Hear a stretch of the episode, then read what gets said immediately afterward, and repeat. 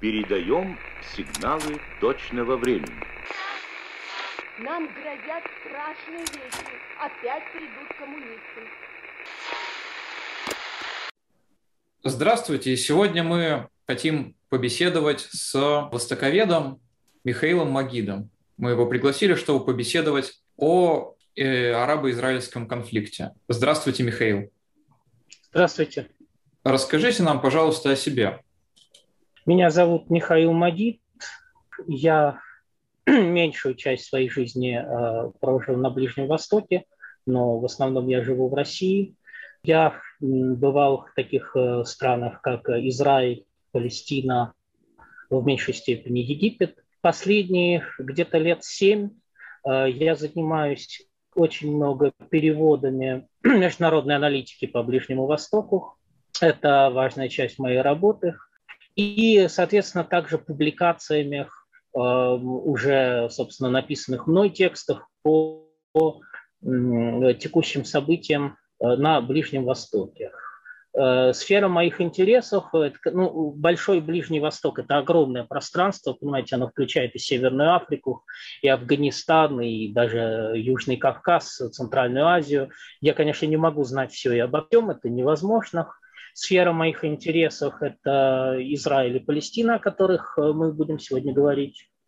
Э, ну и также страны в широком смысле Леванта, то есть Сирия, Турция, Ливан, ну, собственно, Израиль и Палестина. И, с другой стороны, страны Междуречия – это Иран и Ирак. Ну вот э, по этим странам я в основном и перевожу э, различную аналитику и э, пишу, соответственно. Я выступаю в самых разных СМИ, начиная там от BBC и заканчивая рабкором Бориса Кагарлицкого. То есть, ну, я, я, я не буду все перечислять, потому что я много где появляюсь сейчас. Вот, ну а, соответственно, сегодня да, ну, я не знаю, насколько это важно для ваших слушателей, но могу также добавить, что на мне близки по взглядам идеи такой классовой социальной самоорганизации работников, идеи автономных рабочих советов, идеи, которые связаны с германо-голландским коммунизмом рабочих советов или ретро-коммунизмом. Это идеи от Рюля, Антона Панекука и другие. Но мои взгляды этим не ограничены. То есть мне интересны многие общественные теории, и марксистские, и постмарксистские, и либертарно-социалистические, анархистские теории, и какие-то мейнстримные политические теории, которые я с интересом изучаю, и социология. Э, ну, есть такой, например, прекрасный социолог Э, недавно умерший Зигмунд Бауман, которого я очень люблю, э, польско-еврейского происхождения. Ну и теории Дерлугьяна. Опять же, давайте я не буду все это перечислять, потому что у меня довольно широкий круг интересов.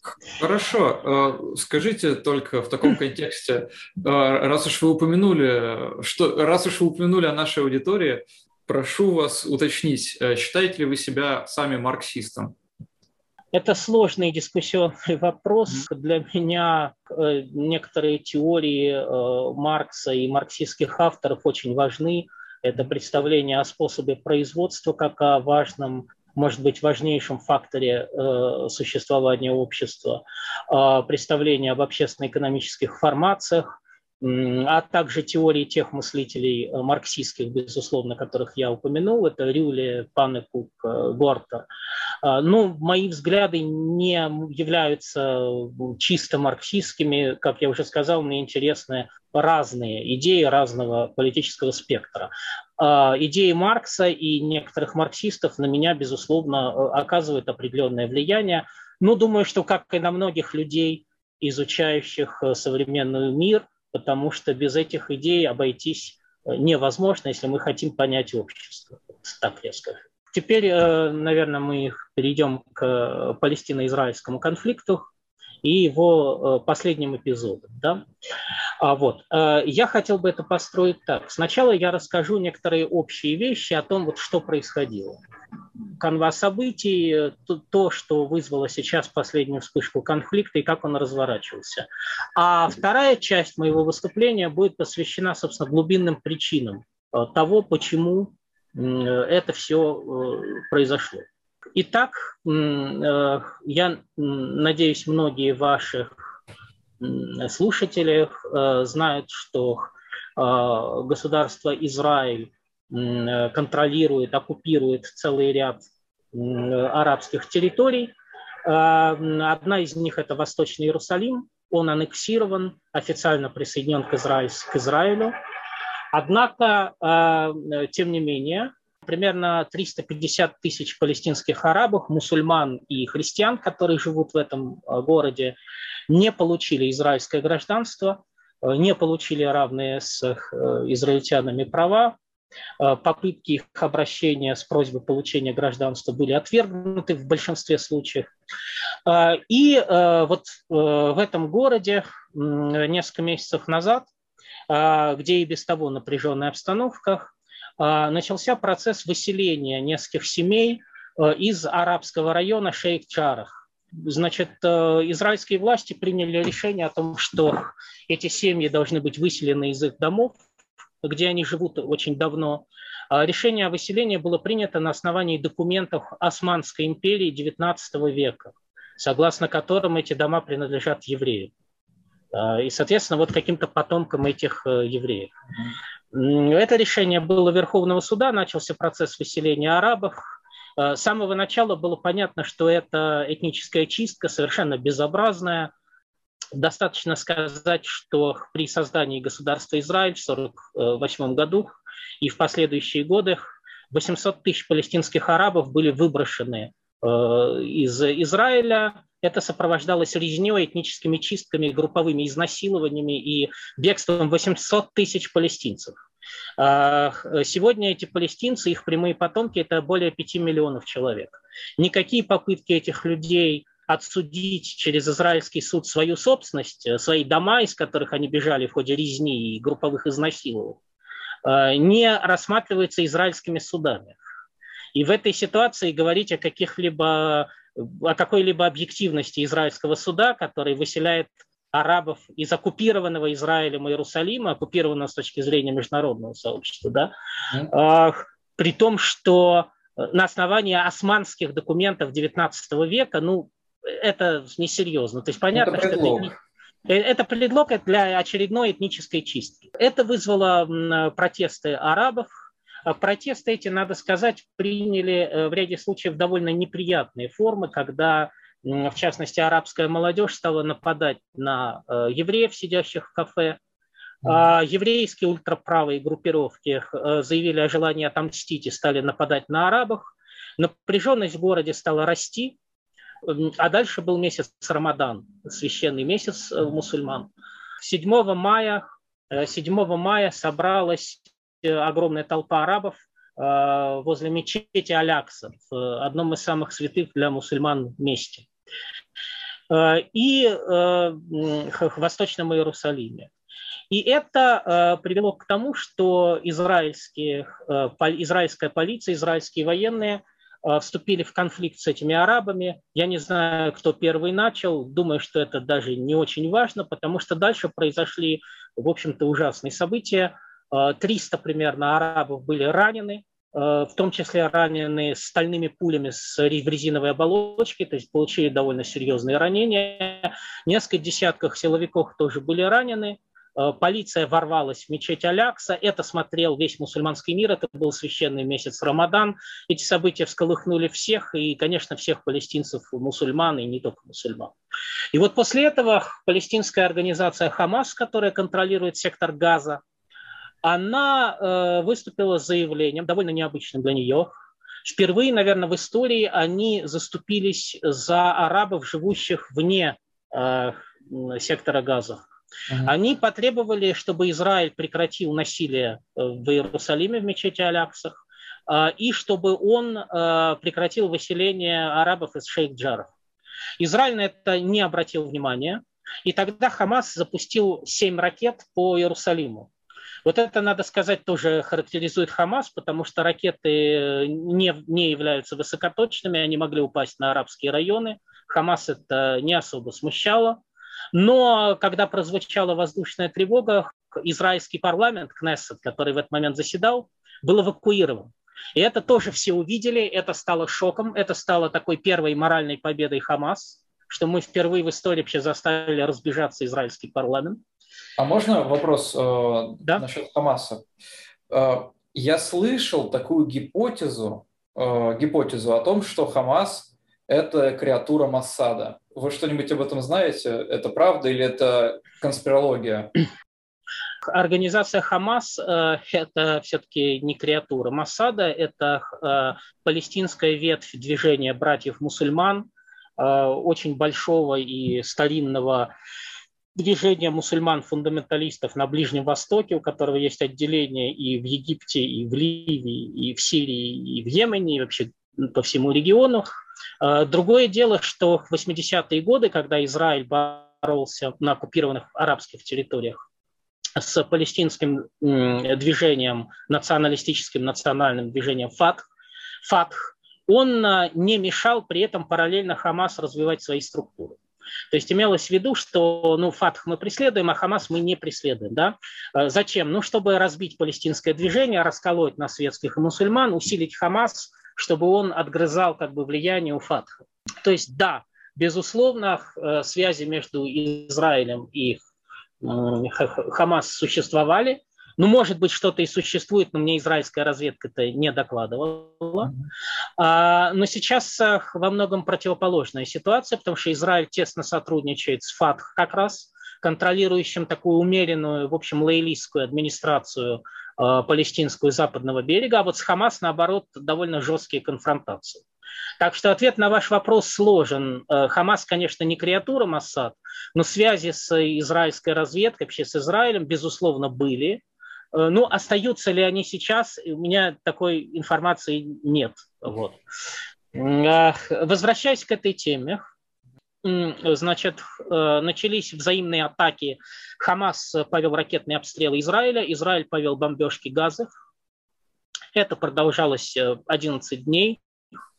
Э, убито было в Израиле 12 э, человек и, по-моему, около 100 раненых. Э, в результате израильских бомбежек и обстрелов в секторе Газа погибло 230 человек. Из них где-то половина гражданские, причем десятки детей. И более 1800 арабов было ранено. Через 11 дней было достигнуто очередное соглашение о прекращении огня между Израилем и Хамас. Это обстрелы взаимные прекратились. Что важно, что такие случаи уже были. То есть неоднократно Израиль и Хамас вступали в конфронтации, даже более жесткие, чем нынешняя, более жесткие, но э, это заканчивалось каждый раз прекращением огня. Э, это случилось и на этот раз. Но в этот раз были свои очень серьезные особенности. И вот их э, стоит указать. А, первое. Впервые Хамас заступился за арабов, живущих вне сектора газа. И сделал это относительно успешно, потому что, ну, по крайней мере, сейчас выселение арабов из Шейх-Джарах приостановлено. Может быть, на месяц, но получается, что Израиль как бы их слушает, да? И они выступили в роли такой национальной палестинской организации, которая вроде как дает палестинцам защиту. Момент второй палестинцы вообще разделены на четыре разных сектора, э, которые находятся в разном правовом положении. Сектор Газа окружен и блокирован израильскими войсками, очень тяжелая блокада. Западный берег реки Иордан оккупирован израильской армией, но там есть автономная администрация палестинская. Иерусалим оккупирован у палестинцев, там нет гражданства, но у них есть вид на жительство в Израиле который дает им некоторые права. И есть еще полтора миллиона, даже сейчас говорят миллион восемьсот тысяч израильских арабов, имеющих израильское гражданство. Так э, вот, у всех этих э, групп арабов, у них довольно разный статус и, в общем, разные во многом проблемы. И вот что сейчас произошло? А произошло их э, в некотором смысле объединение. И более того, впервые, наверное, с конца 40-х годов произошло арабское восстание на территории самого Израиля. Вот во время этих событий, то есть э, мало того, что были огромные протесты в Иерусалиме и в, на западном берегу реки Иордан, э, мало того, что сектор Газа Хамас то есть, включился вот в эту войну, стал обстреливать Израиль, э, произошло арабское восстание, собственно, в израильских городах. В некоторых городах есть внушительное арабское меньшинство. Эпицентром этого восстания стал город Лод где, кстати, находится израильский аэропорт главный, Бен-Гуриона. Извините, я хотел просто задать вопрос э, насчет э, арабского протеста. Как вы думаете, имел ли он какую-либо классовую почву? Я думаю, что это, это сложный вопрос, видите ли, это сложный вопрос, потому что, с одной стороны, э, арабское население, дискриминируемое и в Израиле, и на оккупированных территориях, конечно, это самое бедное население вот этого региона. И даже некоторые говорят, что палестинский этнос, который формировался параллельно с израильским в 20 веке, он формировался вокруг вот этого прикарного труда э, на КПП израильских, где их обыскивали и унижали палестинских рабочих. И что это такой вот пролетарский этнос. Ну, я думаю, что это очень большое преувеличение, потому что есть палестинская зажиточная буржуазия, э, есть верхушка палестинцев, которые живут э, на самом деле в шоколадях. И если мы посмотрим на сектор газа, тот же самый, то мы увидим тысячи палестинцев, связанных с верхушкой Хамас, mm владельцев арабских палестинских компаний, которые живут прекрасной жизнью, одеваются в современную красивую одежду, владеют автомашинами хорошими. А, это верхушка палестинской буржуазии, связанная с Хамас. И она есть и в самом Израиле, палестинская буржуазия. И вот если мы посмотрим на город Лот и на арабское восстание, город Лот – это вообще один из центров израильской наркоторговли. И многие палестинцы, в силу того, что они вытеснены вот как бы в низовые ниши израильского общества, они занимаются и наркоторговлей, и всяким разным криминалом. Но именно поэтому у них есть стволы. И когда вот эти события начались, то они, ну что же, полиция стала применять стволы. Палестинцы тоже применили стволы. Наверное, впервые вот э, вообще за, я не знаю, более чем за полвека. А это восстание не было я не хочу, опять же, палестинцев как-то э, здесь э, хвалить, потому что восстание включало нападение на евреев гражданских, угу. сожжение синагоги в Лоде. То есть это восстание включало в себя элементы еврейского погрома. Но надо заметить, что и с еврейской стороны, вот в Израиле, появились толпы молодых людей, которые стали избивать на улицах арабов, нападать на арабские районы. То есть началось вот такое межнациональное э, этническое столкновение. Mm-hmm. Это очень важный момент. То есть э, какие вот э, следствия этих событий, в чем их уникальность? В том, что впервые арабский протест включил в себя израильских арабов, Э, которые даже стали, э, может быть, наиболее, активной, наиболее активным массовым контингентом да, в этих событиях. И то, что с другой стороны э, в ходе этих событий ну, действительно уже выяснилось, что Хамас в состоянии, в общем, выступать как такой палестинский идейный лидер. В этом нет, кстати, на мой взгляд, ничего хорошего. Это буржуазная исламистская Э, структура, которая установила диктатуру в секторе газа. Ну, я говорю сейчас факты. И третий момент очень важный. В международных э, СМИ и даже в большей степени в социальных сетях произошла пропалестинская революция. Вот даже в Соединенных Штатах Америки, и в первую очередь в Соединенных Штатах Америки. Сначала Байден выступил с типичными для американской администрации произраильскими заявлениями. Он сказал, что Э, Израиль имеет право защищать себя, ну как бы все нормально, ребят, расслабьтесь, да. Э, но в соцсетях э, миллионы людей стали смотреть вот эти ролики с оккупированных территорий, где отнимают у арабов дома, где солдаты нападают на людей, у которых единственное оружие которых это камни. Mm-hmm. Очень резко общественное мнение стало меняться в пользу палестинцев. Это еще связано с тем, что в США есть вот эти все социальные движения новые, черной жизни имеют значение, БЛМ – там МИТУ, какие-то другие э, вот социальные вот эти или этнические движения протестные. И они как раз очень влияют на базу демократической партии. И в самой демократической партии ряд лидеров тоже выступили. Вот Берни Сандерс, ну, еврей, кстати, да, бывший кандидат в президенты. И они прямо сказали, что Израиль – это государство апартеида, что Израиль – это российская структура, которая проводит этнические чистки. Впервые, наверное, вообще американские конгрессмены стали говорить вот такие вещи. И после этого под давлением общественного мнения, где, в общем, стала наблюдаться пропалестинская революция в США, наверное, впервые вообще, А Байден вынужден был изменить позицию, потребовал, чтобы Израиль, ну, Израиль и палестинцы прекратили взаимные нападения. И, в общем, под давлением США через 11 дней это было прекращено. В общем, США запретили Израилю сухопутную операцию в Газе. Вот. То есть это вот еще одно следствие этих событий, такая пропалестинская революция в социальных сетях, в западных СМИ. Подскажите, но ведь при этом вроде недавно была новость про какую-то оружейную сделку между Америкой и Израилем. О, да, Америка ежегодно оказывает Израилю гигантскую военную помощь. Э, в этом году это 3,9 миллиарда долларов. Э, это просто деньги американских налогоплательщиков, которые идут на поддержку Израиля как союзника и симбионта э, США, их военной политики на Ближнем Востоке. В основном эти деньги тратятся на закупку оружия в США, причем 800, 800 э, миллионов долларов из этой суммы это только закупка высокоточного оружия в США. Это еще и форма лоббизма американского крупного оружейного бизнеса, конечно, одновременно. А, но именно поэтому это стало одной из причин, почему социальные сети так возбудились, и некоторые демократы, они стали говорить, а почему наши деньги, вот деньги американских налогоплательщиков, тратятся на израильские бомбы, которые падают на головы арабов. А с какой стати мы оплачиваем этот э, режим апартеида вообще? А что происходит? Это же наши деньги, да, почему мы на это тратим? А почему не на здравоохранение в Америке? Да? Вот в Америке есть проблемы со здравоохранением. Почему мы поддерживаем этот режим апартеида? И это очень серьезно повлияло. То есть помощь, конечно, Израилю не прекратилась. Однако демократические политики, вот э, Сандерс и э, Рашида Тлаиб, они стали говорить, что надо взять под контроль эту помощь Израилю, надо поставить Израилю условия, чтобы он прекратил этнические чистки апартеид.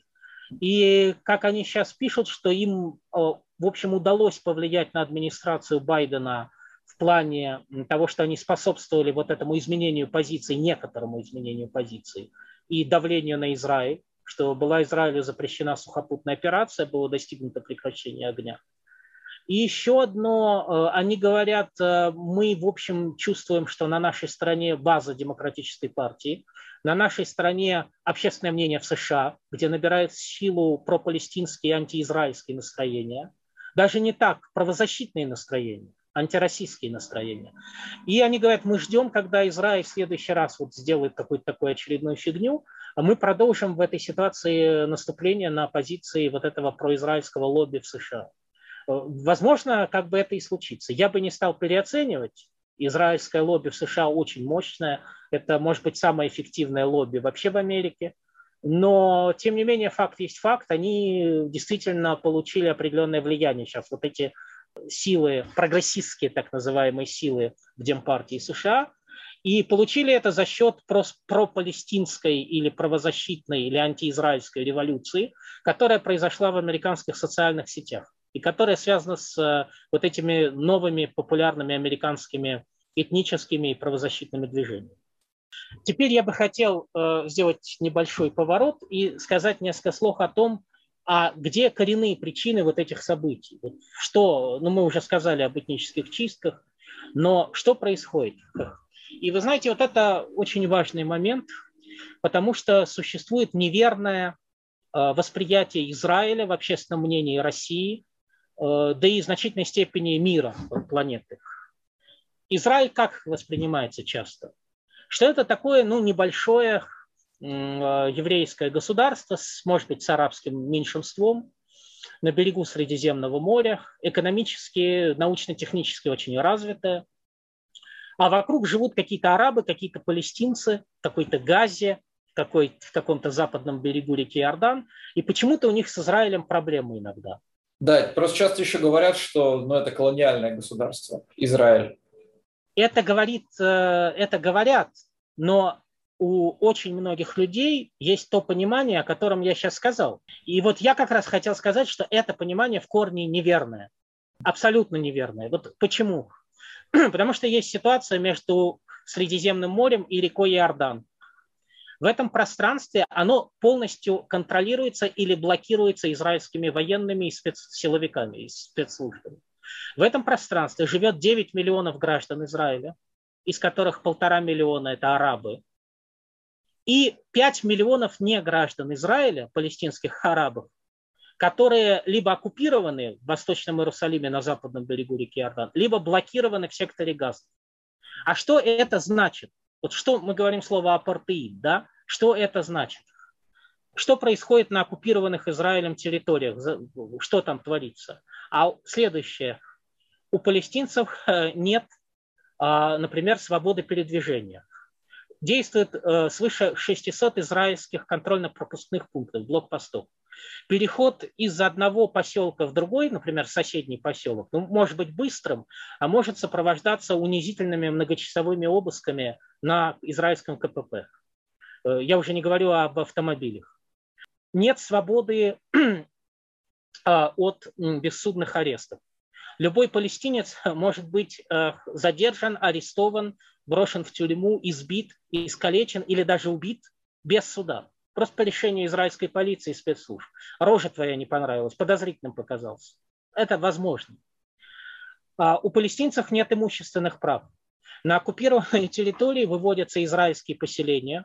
Э, сейчас там уже живет 700 тысяч израильтян, которые врезаются в палестинские анклавы, окружают их блокпостами, окружают их стенами, отчуждают земли и отчуждают, что самое главное, источники воды – а для Ближнего Востока вода – это жизнь. Вода – это основа экономики, э, прежде всего аграрной.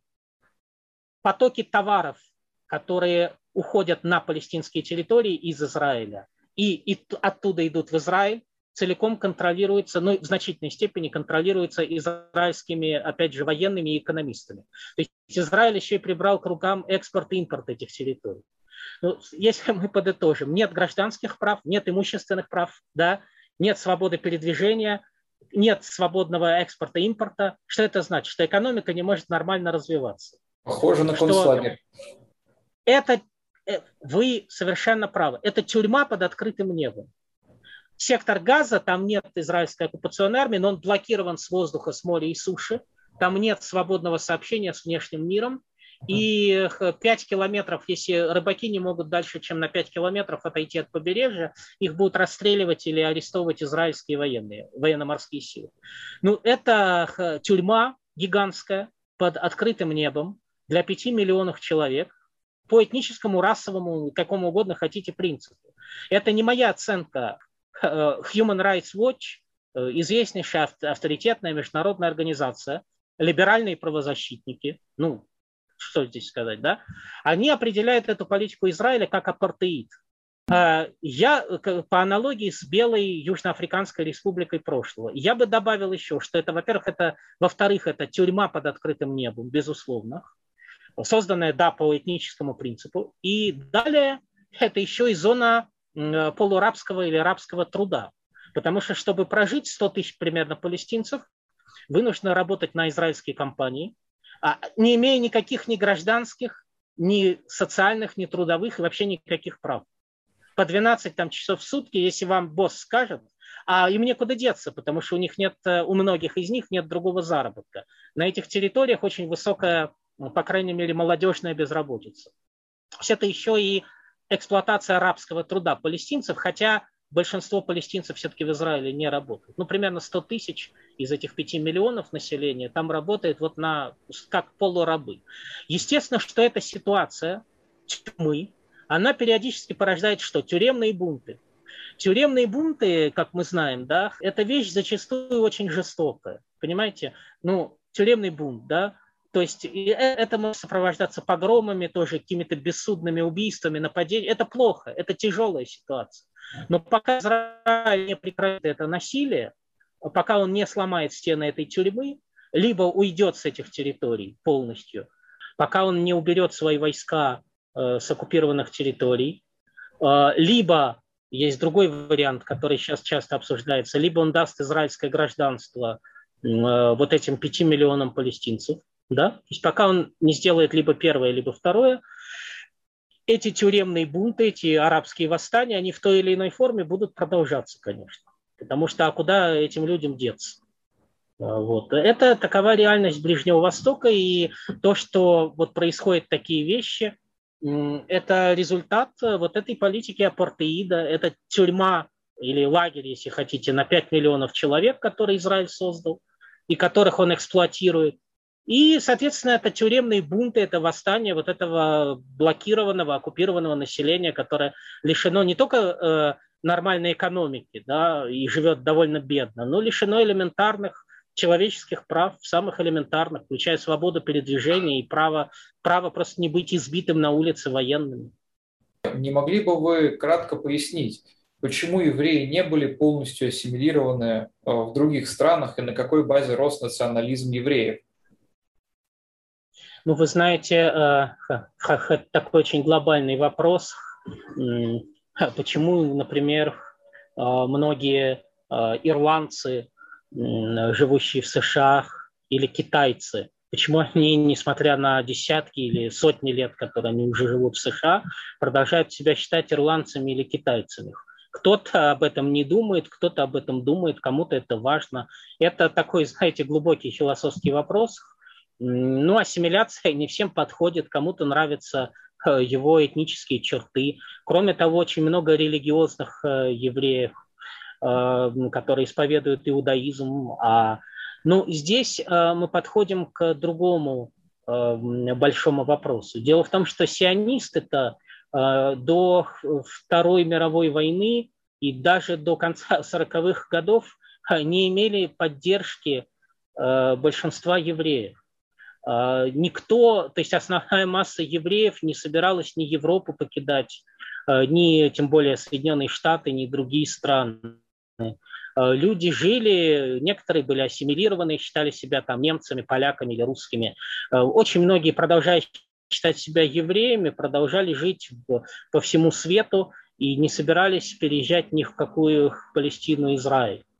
И, собственно говоря, э, причиной того, что часть евреев переехала в Израиль, стало, стал Холокост, э, уничтожение э, ну, примерно 5-6 миллионов евреев в Европе и, соответственно, бегство из Европы оставшихся. Не все могли убежать в Америку, часть вынуждена была бежать э, в Палестину, где было создано государство Израиль. Есть и другие факторы, которые привели к укреплению сионизма. Кстати, не в последнюю очередь сотрудничество сионистов в 30-е годы с Третьим Рейхом. Это малоизвестный факт, э, но если вы посмотрите в Википедии э, на такое явление, как хавара, сделка, вы увидите, что в 30-е годы Э, руководство сионистов тесно сотрудничало с Третьим Рейхом. Они получили от э, Рейха право вывести из этой страны 60 тысяч евреев, не просто вывести, а вывести со всеми капиталами. И они получили монополию на торговлю с Третьим Рейхом для Палестины. Эта сделка Хаавара обеспечила создание экономической и промышленной базы для будущего государства Израиль. Э, ну вот это тоже такой любопытный момент – но я хочу сказать, что, тем не менее, э, большинство евреев в Израиле не живет. В мире около 15 миллионов э, евреев. Из них э, примерно 7 живет в Израиле. И то из этих 7 миллионов где-то миллион живет за пределами Израиля, имея израильский паспорт. И большинство евреев не собираются переезжать в Израиль.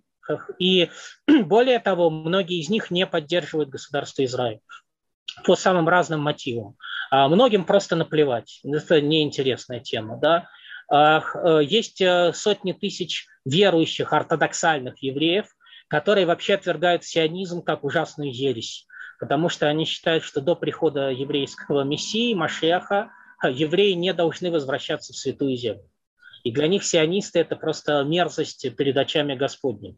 А, многие из них, кстати, участвуют в демонстрациях в поддержку палестинцев. И, наконец, есть евреи с либеральными или правозащитными или социалистическими взглядами, э, которые осуждают Израиль по тем причинам, о которых я сейчас говорил.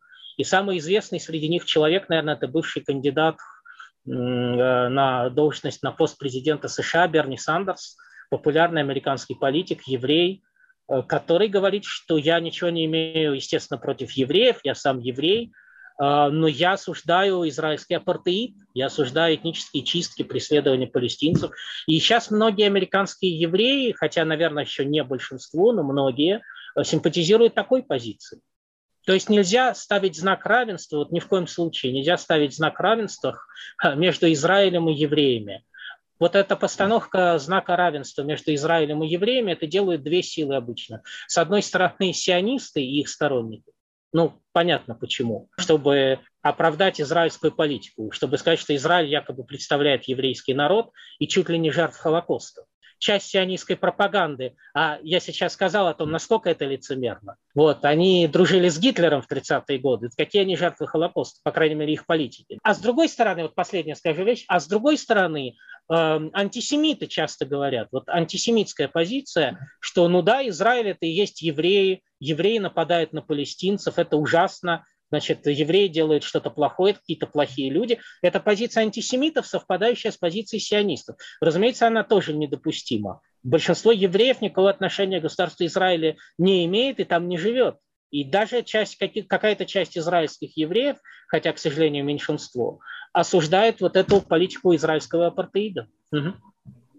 Вы упомянули про э, генезис, так сказать, э, иудейского, точнее, э, израильского национализма и именно в контексте становления национального капитала, да, через сделку с Гитлером, э, через экспортные особые права да, Палестины.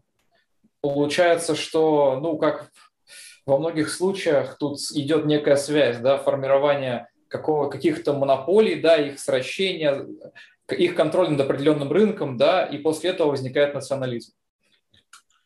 Это прекрасный вопрос, и мне э, он очень импонирует. Э, я думаю, что это сложная достаточно структура. Смотрите, э, здесь есть несколько, несколько элементов в этой структуре важных. Элемент первый. В конце 19-го, начале 20 века многомиллионная масса евреев из Российской империи Восточной Европы стала мигрировать в Западную Европу и США – и э, для богатой верхушки э, европейского еврейства это было не очень приятно, потому что это вызвало э, примерно такую же реакцию части населения Европы, как сейчас вызывает арабская миграция. А, ассимилированные богатые европейские евреи, прежде всего немецкие адвокаты влиятельные, немецкая буржуазия еврейского происхождения, была заинтересована в том, чтобы всю эту еврейскую массу Э, выдавить из Европы восточноевропейских евреев, чтобы снять угрозу антисемитизма и, с другой стороны, направить их на колонизацию Палестины. И в этом смысле сионизм изначально был колониальным проектом. Таким же колониальным проектом, как, как в завоеваниях французами Северной Африки или Индокитая, или завоевание англичанами Индии. Сами израильские, то есть сами вот сионисты первоначально – об этом говорили прямо. Теодор Герцель называл сионизм колониальным проектом. Еврейская буржуазия стремилась, во-первых, э, избавиться хотя бы от части вот этой бедной еврейской массы, хлынувшей из Восточной Европы в Западную. А основатели сионизма, основная масса изначально это богатые немецкие еврейские адвокаты, кстати, ассимилированные, которые сами ни в Израиль переезжать не собирались. Да? Но и у них была вот эта цель потом к ним присоединились социалистические сионисты из России. Тем не менее, это, значит, одна сторона вопроса – выдавить эту массу из Европы, евреев, восточноевропейских.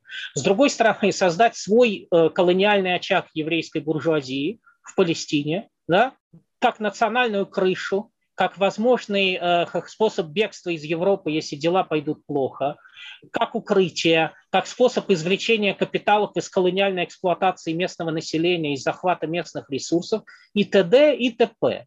И да, вы совершенно правы, Хавара э, была частью этой политики еврейского капитала, направленной на создание вот этого национального колониального анклава в Палестине.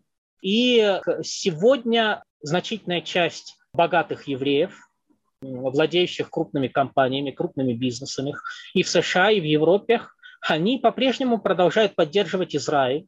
У них там часть капиталов инвестирована, у них там инвестированы огромные деньги. Вы знаете, есть такая группа братьев Офер, одна из крупнейших э, капиталистических групп в израильской экономике, но они, у них транснациональный бизнес. Так вот, несколько лет назад был скандал когда израильские журналисты раскопали, что эти братья не платят налоги. Э, вообще, но у них бизнес в Израиле большой, налоги они не платят. И им, они позвонили в министерство, я сейчас не помню, финансов Израиля или внутренних дел. Им там ответил какой-то чиновник. А он им сказал, послушайте, эти люди финансируют Израиль, э, эти люди вообще принимают решения, вы что, с ума сошли? Какие налоги они будут платить? Кому? Вам, что ли, они будут налоги платить? Ну, то есть, ну, понятная логика, да? Теперь остановимся на следующем вопросе. Почему именно в середине 20 века было решено создать такое государство, как Израиль? В конце концов, решающие роли в образовании Израиля сыграли СССР и США. А каковы были интересы этих держав?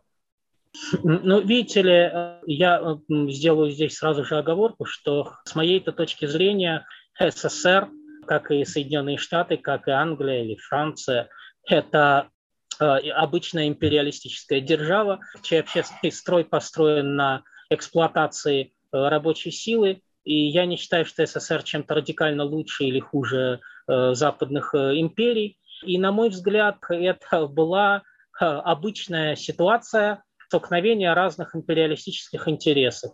С одной стороны, старые колониальные державы, крупнейшие Англия и Франция, после Второй мировой войны пытались удержать свои колонии, ну, в частности, Палестину, ну, также Индию и там, другие, да. А, но эти государства очень сильно ослабели после Второй мировой войны. А вот два других э, гиганта, они очень сильно увеличили свое международное могущество, военное могущество именно после Второй мировой войны. Это СССР и США. И вот если их рассматривать как э, такие новые два э, гегемона, новые две империалистические державы, они были заинтересованы в создании своих форпостов в разных регионах планеты и в том, чтобы потеснить старые империалистические державы. Поэтому, собственно говоря, СССР и Соединенные Штаты поддержали создание Израиля – рассчитывая, каждая из этих стран рассчитывала на то, что Израиль будет их э, союзником, сателлитом и так далее. Очень быстро выяснилось, что э, Израиль э, будет союзником США, но не Советского Союза. Соответственно, в Советском Союзе в течение нескольких лет произошел перелом во внешней политике. Израиль сначала хвалила советская пресса, потом стала ругать. А, но связано это было с выбором сионистской элиты, буржуазной э, и чиновной, политической, которая решила, что выгоднее ориентироваться на Соединенные Штаты в силу ряда причин. Извините, просто в русской материалистической марксистской традиции принято называть империалистами те государства, которые построены на сращении как бы с капиталом крупнейшим. Вот, поэтому может быть недопонимание. Можете, пожалуйста, вкратце сказать, что вы имеете в виду, когда говорите империализм? Я в данном случае имею в виду просто державы, государства, которые э, располагают большой внешнеполитической мощью э, и, соответственно, э, могут контролировать или захватывать или получать влияние в масштабах планеты, э, конкурируя между собой, подчиняя себе различные анклавы, э, различные территории. Я имею здесь в виду прежде всего вот этот узкий угу. смысл термина империализм. Что касается более широкого смысла, есть те, кто считает систему Советского Союза государственным капитализмом, и поэтому они бы, наверное, сказали, что, собственно говоря, ну да, это некая система э, тоже буржуазная, капиталистическая, только здесь государство главный капиталист. Я э, не разделяю эту точку зрения просто потому, что я сомневаюсь капиталистическом характере СССР. Я, считаю, я не считаю эту страну социалистической. Я считаю эту страну эксплуататорской системой, где чиновный аппарат владел собственностью и эксплуатировал рабочих на фабриках. Но я не уверен в капиталистическом характере этой эксплуататорской структуры. Возможно, он был каким-то другим. А империализм я имел в виду сейчас только в узком смысле. Угу. Понял вас, спасибо большое. А в контексте арабо-израильского конфликта очень Интересно узнать, как эволюционировали отношения между евреями и арабами. Вы говорили на одном из стримов на Арабкоре, что изначально сионисты хотели интегрировать арабов в свое общество как равных по крою, но затем, когда не вышло, начали геноцид. А о ком идет речь? Два руководителя влиятельных сионистского движения в 20-е годы, Бен Гурион и Бен Цвих, один будущий премьер-министр Израиля, второй будущий президент Израиля, написали работу в конце 20-х годов о палестинских арабах, где они доказывали, что это потомки древних израильтян. Может быть, в значительной степени это так и есть. Ну, историки об этом спорят, но нет сомнений в том, что значительная, скажем так, массивная часть палестинцев – это действительно, наверное, потомки древних израиль, израильтян, смешавшиеся потом с другими э, народами Ближнего Востока. И не только Ближнего, Ближнего Востока. Так вот, отмечая этот факт, Бен-Гурион и Бен-Цви делали такой вывод, э, что поскольку эти люди близки евреям по крови, то сионистам э, удастся в будущем их интегрировать в будущее еврейское государство. А, из этого, между прочим, следует, что э, малоизвестная тоже сегодня вещь, что основатели сионистского движения очень многие были расистами, потому что родство по крови здесь рассматривалось как определяющая или, по крайней мере, мощнейшая сила, которая влияет на сознание людей, понимаете? И дальше говорю, что раз они родник, э, родственники евреев по крови, то мы сумеем их ассимилировать в будущем государстве Израиль. Э, это смешно сразу по многим причинам, хотя бы потому, что как раз, э, ну, ну, я, я даже не буду, я не могу всерьез рассматривать расовые теории, это бред, это совершенно не имеющий никакой доказательной основы бред. Ну, не говоря уже о таких деталях, что многие арабы это, конечно, не потомки э, древних израильтян, а потомки самых разных народов, включая курдские племена или племена, пришедшие из Аравии. А с другой стороны, огромная часть современных евреев – это не потомки жителей Древней Палестины, а потомки разных народов, принявших иудаизм в Римской империи еще или в Поволжье, в Хазарии или в других регионах мира. Но это все смешно. Э, но тем не менее они серьезно вот это говорили. Да? Ну а потом выяснилось, что поскольку сионистские колонизаторы это забирать землю у арабов, вытесняют арабских крестьян с земли, не пускают арабских рабочих на заводы, принадлежащие еврейскому бизнесу. У них была такая в 20-е годы формула «а вода иврит», работа только для евреев что не пускать арабских рабочих на еврейские предприятия. Ну, конечно, начались э, уже антиеврейские арабские выступления, и вот тут стало понятно, что эта теория нифига не работает. И тогда, в конце 30-х годов, уже сионистская верхушка начинает обсуждать этническую чистку. И опубликованные документы с участием Бен-Гуриона, э, встречи сионистского руководства с участием Бен-Гуриона, это 1937 год, где обсуждается будущая этническая чистка, говорится о необходимости депортации большинства палестинских арабов. То есть э, вот это, это еще до 1948 года, за 10 лет до создания государства Израиль. Э, можно ли сказать, что сейчас кризис э, в израильском обществе или что оно скорее стабильно? Но вы уже вначале вроде как исчерпывающе ответили на этот вопрос. Нет, нет, нет, нет, нет, нет. Это очень хороший, еще один очень хороший вопрос, очень правильный, потому что я во время своего выступления не коснулся э, одного очень важного аспекта. В Израиле последние два года тяжелейший политический кризис за два года четыре раза проводились выборы. Ни, одна, ни один раз не удалось создать стабильное правительство парламентского большинства. Израильская политическая система и израильское общество крайне фрагментированы. Это связано с разделением на различные этнические и этноконфессиональные группировки вот внутри израильского общества и на партии, связанные с этими группировками. Кроме того, вы отчасти это упомянули, Израиль – это страна монополий – около 100 монополий контролирует израильскую экономику. Часть этих монополий, позвольте мне побыть здесь марксистом, часть этих монополий связана вот с верхушкой разных партий, этноконфессиональных общин.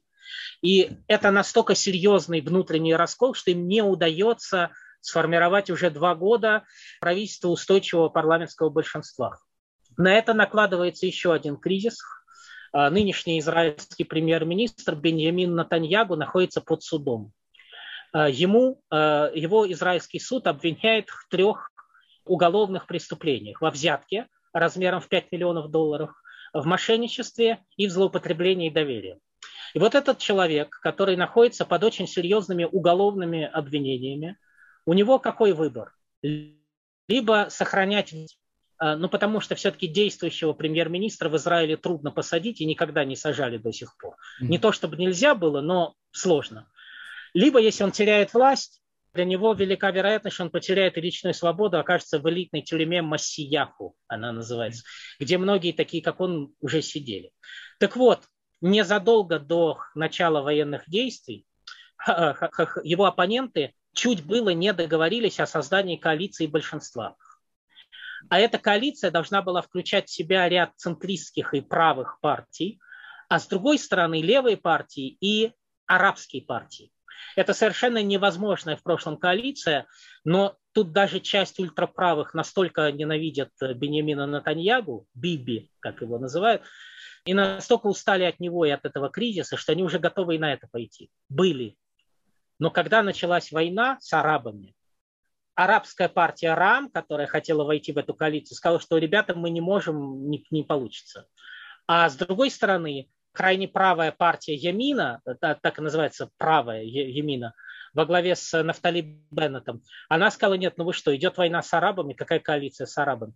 И это означает, если им не удастся договориться, а похоже, что у них не, полу- не получается договориться, это означает, что над Израилем нависает угроза пятых выборов.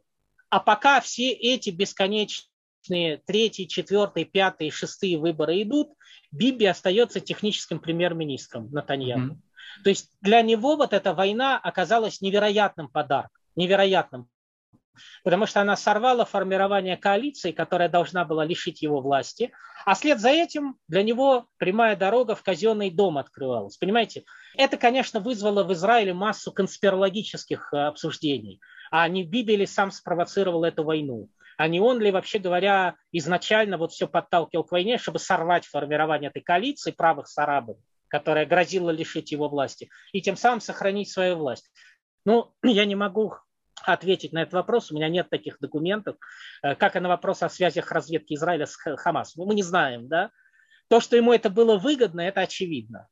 Это сейчас конспирология в Израиле вот на первом плане. Это все сейчас обсуждают, а Биби сам это спровоцировал. Но нет, э, мы не можем это доказать. Но последнее вот из этой серии, что я хочу сказать, ну, понимаете, сама по себе ситуация.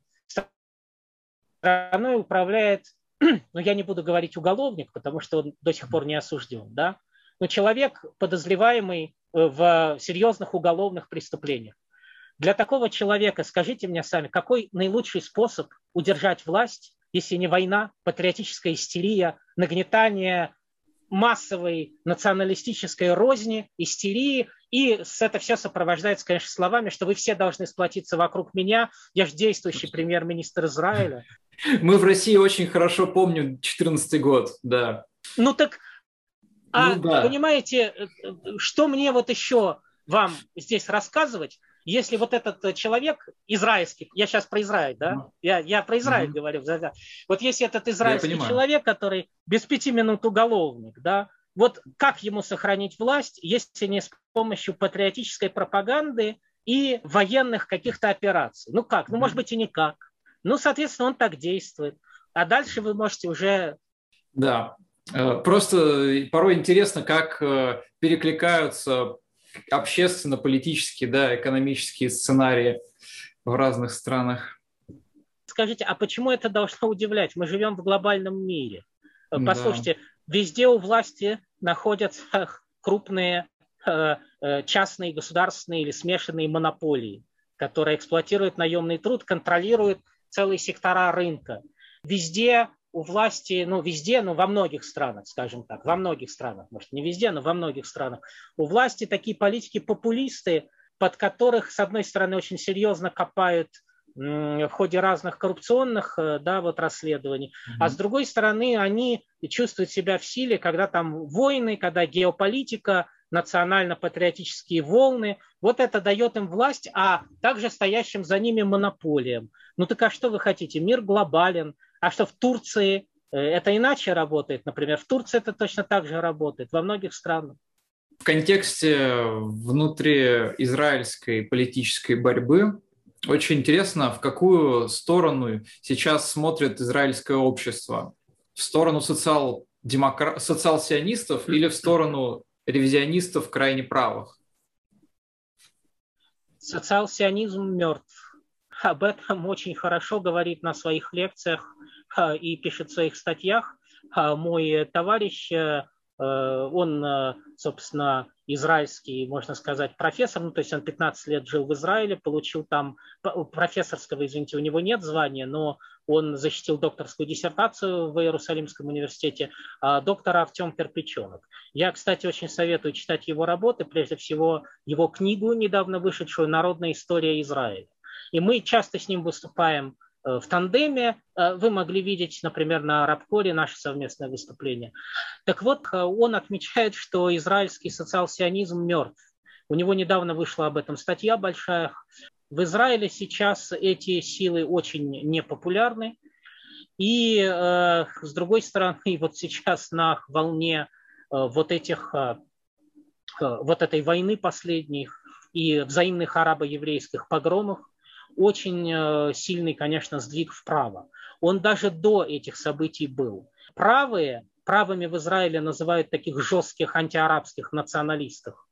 Вот правые вместе с различными религиозными группировками получили на предыдущих выборах 72 места из 120 в израильском парламенте. Ну, что-нибудь да это говорит. Да, сюда относятся жесткие антиарабские националисты, как сам Натаньягу, или вот Ямина, о которой я говорил, а также ортодоксальные иудаистские партии, которые хотели бы превратить Израиль в некое подобие Ирана, то есть в религиозное государство на основе только законов э, Торы, законов Галахи. И вот эти силы получили 72 местах в израильском парламенте даже до последних погромов и событий. Если будут пятые выборы в Израиле, а похоже к ним идет дело, может быть, они получат больше. Тревожно, какие силы могут прийти к власти. Мы сейчас затронули вкратце все политэкономические предпосылки этого конфликта. В свете этого, как вы считаете, возможно ли вообще в рамках э, капиталистического способа производства решить эту проблему? Я в этом совершенно не уверен. Это требует такого короткого, короткого экскурса в ту ситуацию, которая сейчас сложилась в разных регионах. Видите ли, вот меня как-то даже спрашивали, а э, возможен ли их социализм где-то на Ближнем Востоке? Я сейчас поясню, почему это важно. Скажу, что я под социализмом понимаю э, ассоциацию или федерацию самоуправляющихся трудовых коллективов и выбранных ими советов, их э, прочный союз. Так вот, э, возможно ли это?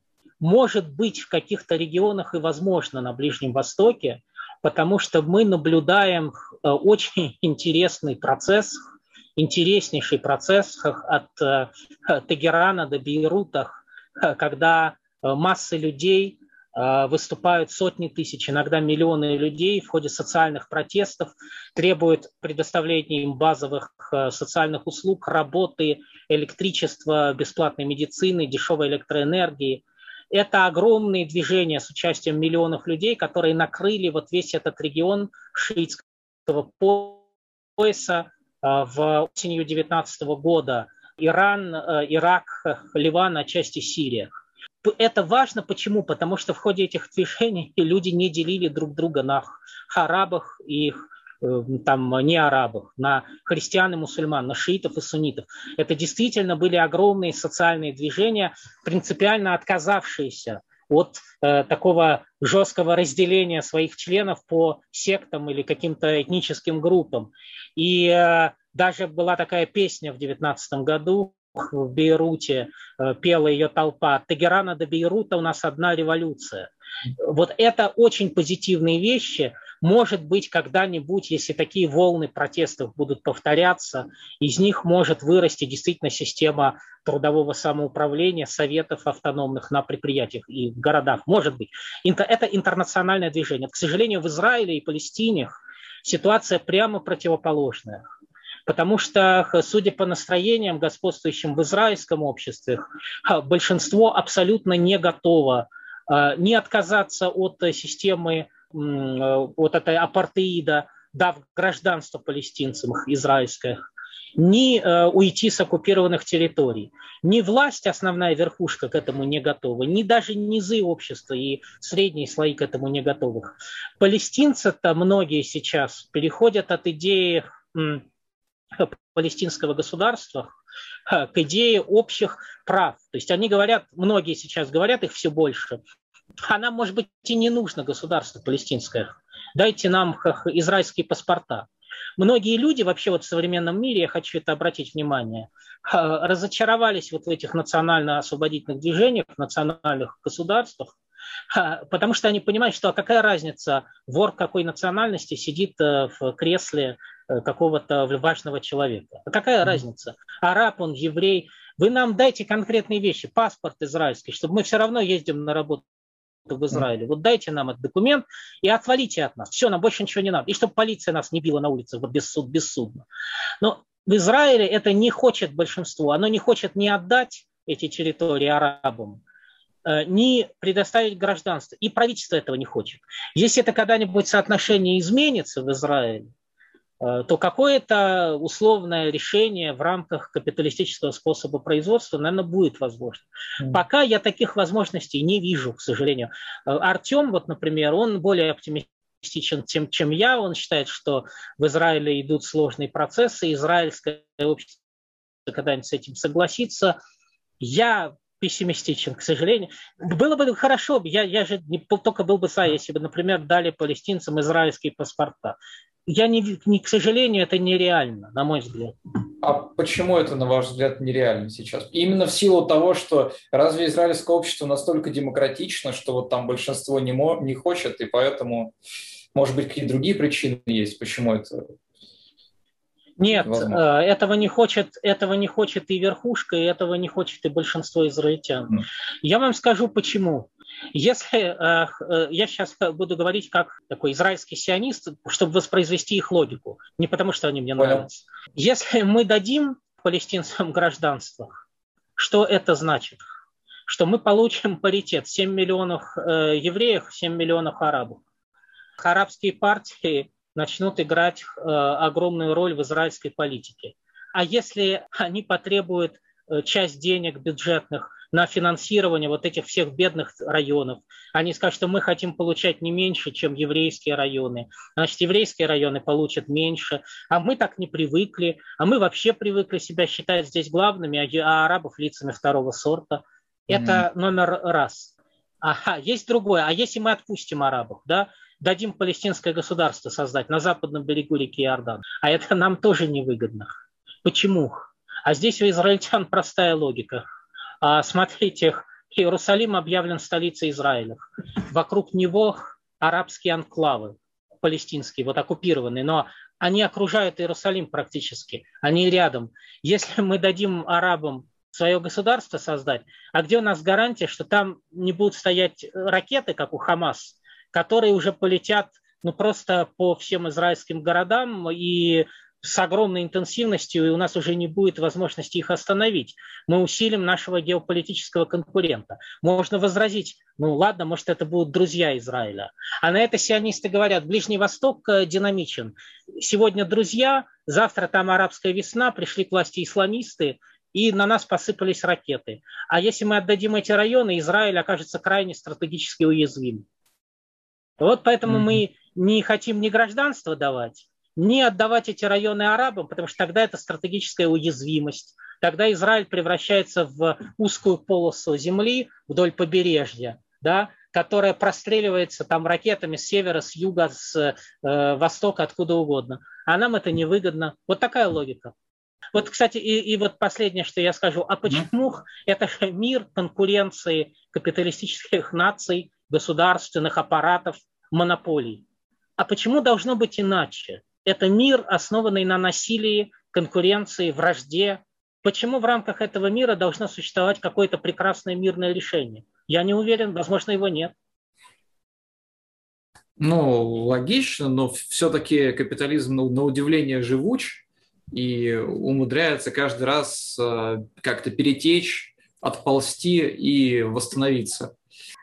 Да, но это не, не защищает нас от э, международных конфликтов, войн, протекционизма, торговых э, войн, холодных войн, горячих войн. Вся история капитализма пронизана этим. Почему должно быть иначе на Ближнем Востоке? В этом суть этой ну, системы. Да. Вот вы когда сказали про бесправное положение трудящихся в Израиле, мне сразу вспомнился пример Саудовской Аравии, как там обстоит с этим дело.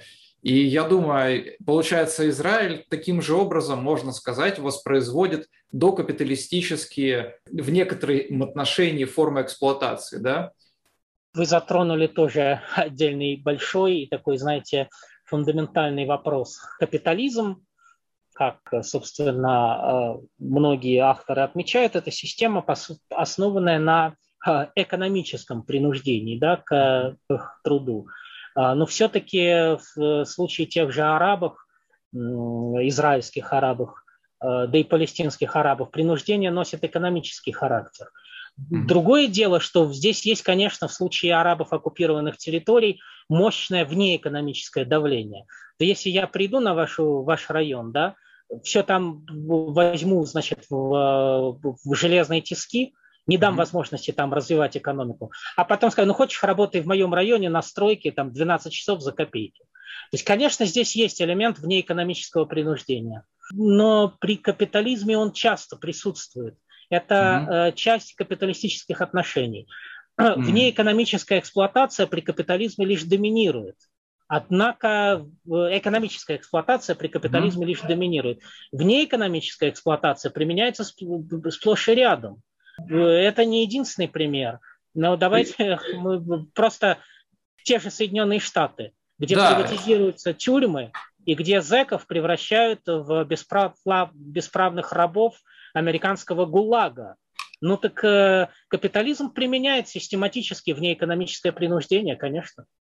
Да, просто получается, учитывая, какая там концентрация этого труда, это получается такие удивительные точки откуда можно черпать, грубо говоря, капитализму ресурсы для дальнейшего своего воспроизводства на этой территории, да?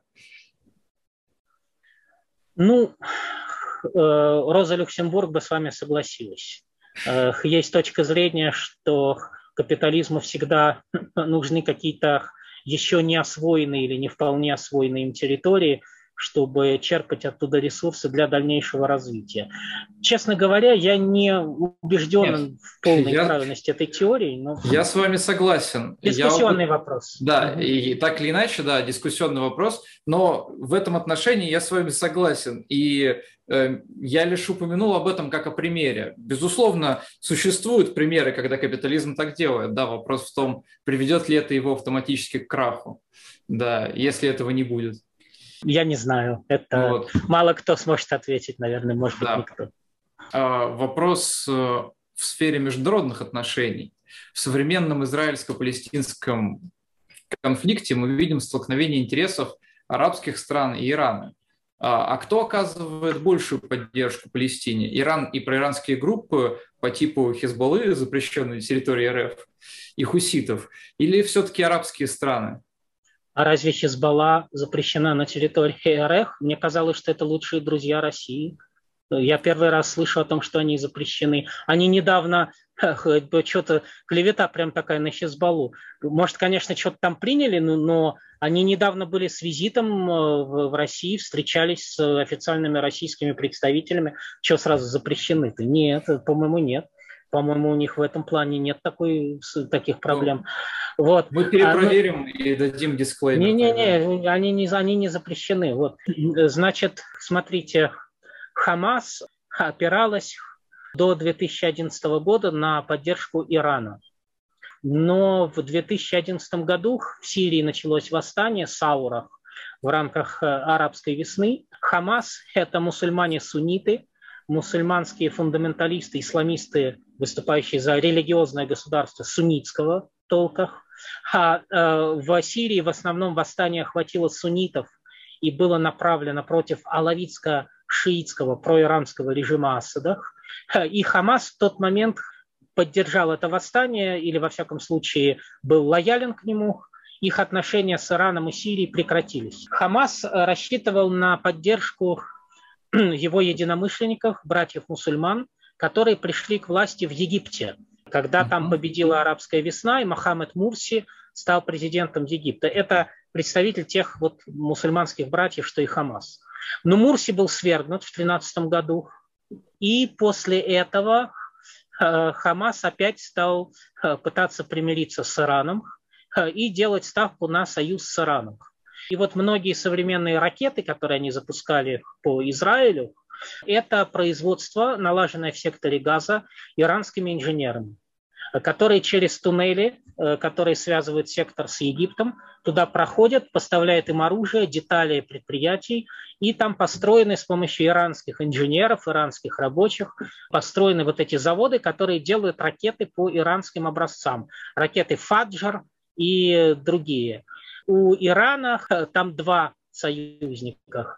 Хамас – это главная сила в секторе газа, поэтому иранцы им дают помощь. А, но есть еще прямые клиенты Ирана, их ближайшие друзья в секторе газа. Эта группа называется «Исламский джихад» или ИД.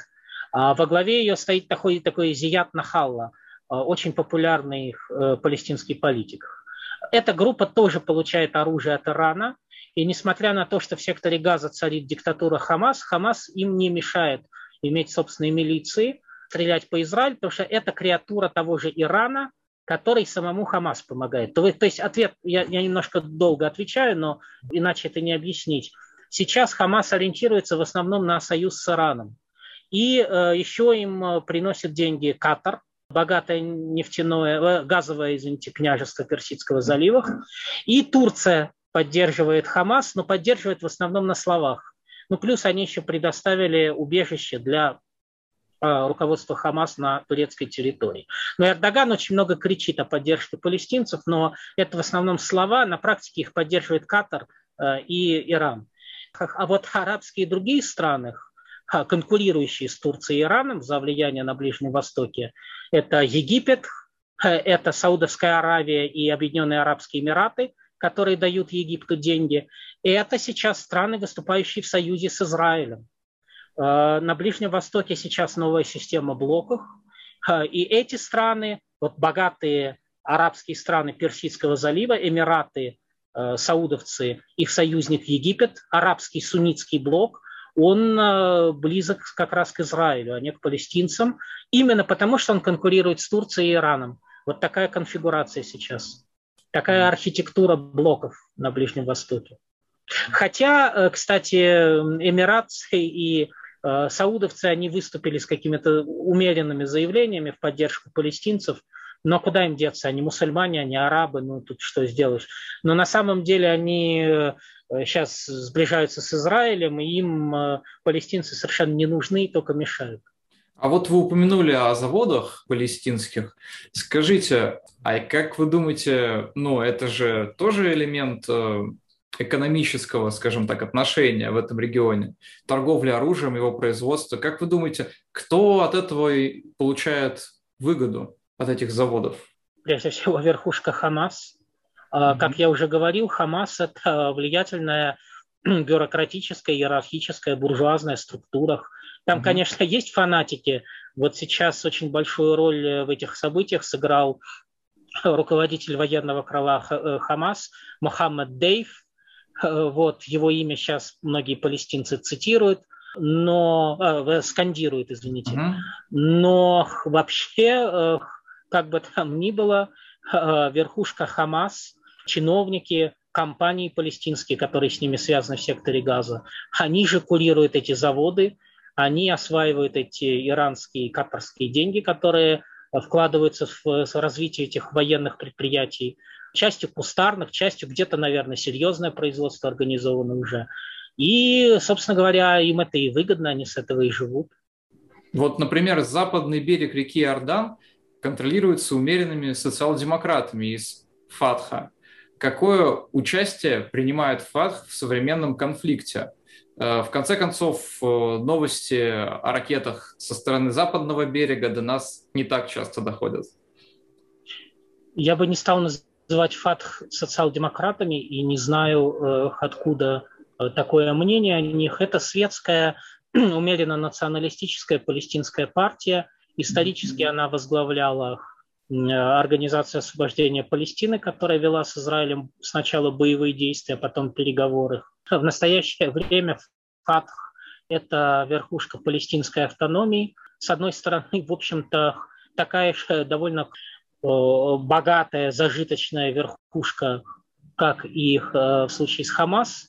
А плюс это огромная чиновная структура, Э, которая осваивает те деньги, которые приходят в поддержку палестинской автономии. Они приходят от США, они приходят от Саудовской Аравии, от других спонсоров. И э, э, они осваивают эти деньги. Какие-то палестинцы получают должности в этом чиновном аппарате, но большинство палестинцев мало что от него получает – и они ругаются на этот аппарат, что это богатые коррумпированные чиновники, которые ничем населению не помогают. А что касается Израиля, то многие обвиняют эту структуру в коллаборационизме. И действительно, ну, мне писали активисты а, израильских движений, что если их там ловят палестинские спецслужбы, Э, активистов, которые протестуют против действий Израиля да, на оккупированных территориях. Вот палестинские спецслужбы могут их поймать и передать израильским спецслужбам. И это не то, что просто я говорю ну, со слов свидетелей, но официально вполне это заявляется. Есть такой израильский очень крупный военно-политический эксперт, связанный с израильскими спецслужбами, Амос Харель. И вот Амос Харель в интервью журналисту Бену Каспиту, израильскому, он открыто сказал, что у нас есть теснейшее сотрудничество с палестинскими и иорданскими спецслужбами и силовиками в вопросах безопасности. Если это переводить на другой язык, э, это можно сказать, что коллаборационисты. Ну, знаете, можете назвать как угодно, это вопрос слов, но я привожу слова Амоса Хареля. То есть это структура теснейшим образом или тесным образом сотрудничающая с израильскими силовиками. Ну, по-моему, mm-hmm. достаточно понятно. Все-таки агентура Израиля ну, не бездействует. Ну, давайте, э, знаете, агентура, не агентура. Я, я не люблю вот таких э, определений. Еще раз, это э, чиновники, которых, которые осваивают значительную часть ну, средств, которые получает палестинская автономия из международных источников, которых многие обвиняют в коррупции, и э, о которых израильские эксперты открыто говорят, что они сотрудничают с израильскими силовиками, спецслужбами и силами безопасности. Выводы вы можете делать уже сами. Хорошо, оставим на совесть зрителя. Да. Израиль и Хамас подписали договор о прекращении огня. Как вы думаете, насколько он может быть стабильным? Э, такие договоры периодически подписываются и раз в несколько лет э, или чаще нарушаются. У меня мало сомнений в том, что через пройдет несколько месяцев или пара лет, э, возникнет какой-то очередной инцидент, и эти события э, в том или ином формате повторятся. Это происходит постоянно, раз в несколько лет, и я не вижу, почему бы это должно было бы прекратиться. Никто не заинтересован ну, если бы никто не был заинтересован, как тогда объяснить, что это происходит раз в несколько лет? Для Хамас это способ напомнить о себе, выступить в роли теперь уже вообще защитника всех палестинцев, сказать, что мы там не позволим Израилю избивать арабов на храмовой горе возле мечети Алякса, выселять их из Иерусалима. Э, и это, кстати, принесло Хамас большую популярность. А для израильского руководства, для Биби, э, для Беньямина Натаньягу, как мы уже говорили, это способ сохранить власть, сорвать попытки его оппонентов создать коалиции с арабами, потому что когда идут войны с арабами, вы не можете внутри Израиля создать коалиции с внутренними, даже израильскими арабскими партиями. Получается, что это выгодно и тем, и другим. А, я еще приведу такой эпизод. Я тогда находился в Израиле, там шли очередные выборы, и в то время между социал-сионистами и партией Ликут, вот нынешней правой националистической партии, был баланс. И в течение предвыборной недели Хамас взорвал 4 или 5 автобусов в Израиле. Это были страшные кровавые теракты, погибли десятки, может быть, и сотни израильтян, были убиты беременные женщины. Я, кстати, считаю, что Хамас это совершенно соверш... де... Де... преступные действия, такие же сопоставимые с преступлениями Израиля. Это я ни в, ни в коей мере не собираюсь их защищать ни в чем. И вот серия взрывов автобусов привела к тому, что общественное мнение стало более патриотичным, более националистическим, и это помогло выиграть выборы партии Ликут, вот той, которая сейчас находится у власти. Э, я никаких выводов делать не буду. Выводы делайте сами, опять же. Мы сегодня обсудили экономические предпосылки арабо-израильского конфликта. Мы остановились на международных отношениях и на внутренней политике а, в Израиле и в Палестине. За это спасибо нашему приглашенному эксперту Михаилу Магиду. Большое уважение. Очень подробно рассказываете про внутренние особенно аспекты. Спасибо, спасибо вам. Э, очень хорошие вопросы.